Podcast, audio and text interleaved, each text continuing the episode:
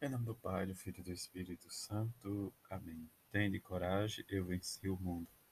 Segunda-feira da sétima semana da Páscoa.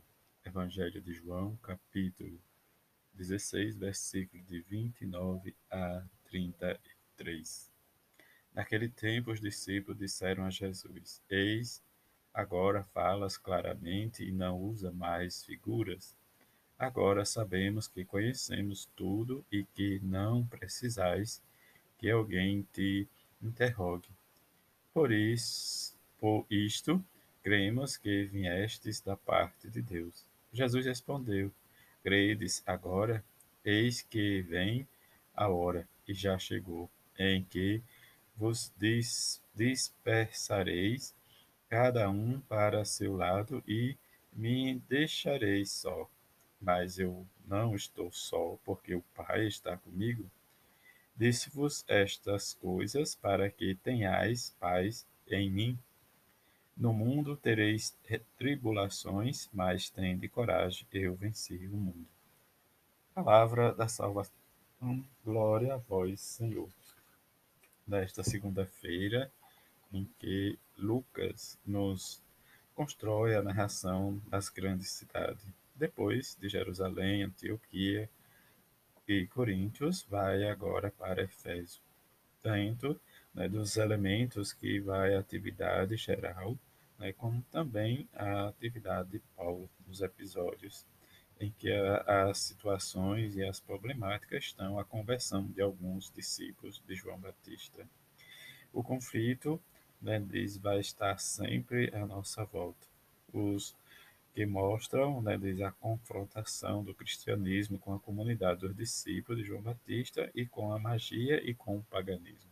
Eis que estas problemáticas, né, desde o tempo da igreja primitiva, mas também para compreender esta palavra, os discípulos, isso quer dizer que os cristãos, embora incompletos, né, para aderir à fé, mas precisamos abraçar a nossa fé, que é a nossa opção né, por Jesus Cristo, mesmo fato né, desde o conflito com o discípulo de João Batista, mas nós precisamos também vivenciar né, nos nossos tempos atuais os conflitos com as igrejas evangélicas, em que nós precisamos viver e experimentar em nós né, a libertação que vem de Deus. Depois vem a fé, né, diz na palavra que Pedro nos diz, quer dizer, melhor dizendo, a resposta que os discípulos dizem, em que acontece né, diz, com também a nossa profissão de fé, para ir mais além, mais além, à frente, né, diz, mesmo às vezes da nossa incapacidade de compreender a palavra de Jesus, mas precisamos conhecer e acreditar. E não abandonar Jesus, por mais que às vezes nos pareça ou que nos venha esta ideia do abandono. E fazer a experiência de fé é um conhecimento nosso a respeito de Jesus, como a sua fidelidade ao Pai.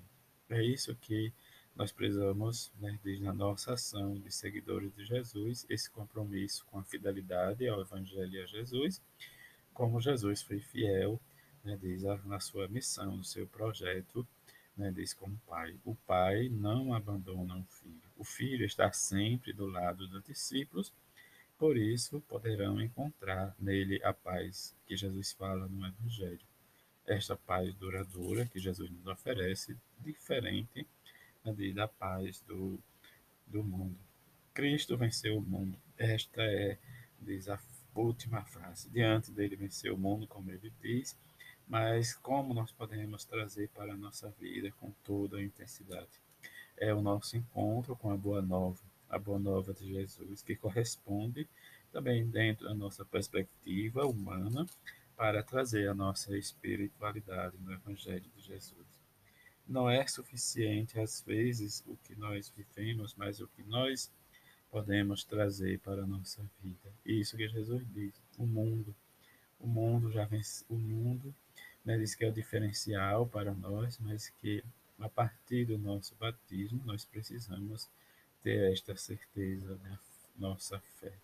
Fé em Jesus Cristo, fé em que nos acende o nosso coração para o encontro, e este encontro nós vamos sempre perceber que o batismo é a resposta para que possamos viver esta paz de Jesus na tranquilidade.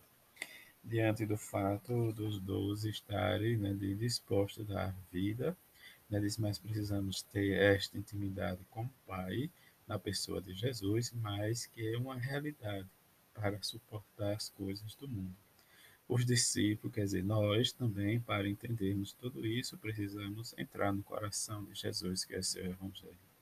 Fazer as nossas experiências, entender com profundidade né, o significado de crer, o que é crer realmente, o que é ter fé em Jesus Cristo. E é esta experiência que nos leva cada vez mais a fazer com que cresçamos e experimentamos em nós esse desejo ardente do nosso discipulado. Que a Mãe de Jesus nos ajude cada vez mais a fazer a nossa experiência com Jesus junto com São José, seu esposo. Que esta segunda seja para nós cheia de paz e de harmonia e de fidelidade ao projeto de Jesus Cristo, que é seu Evangelho. Assim seja. Amém.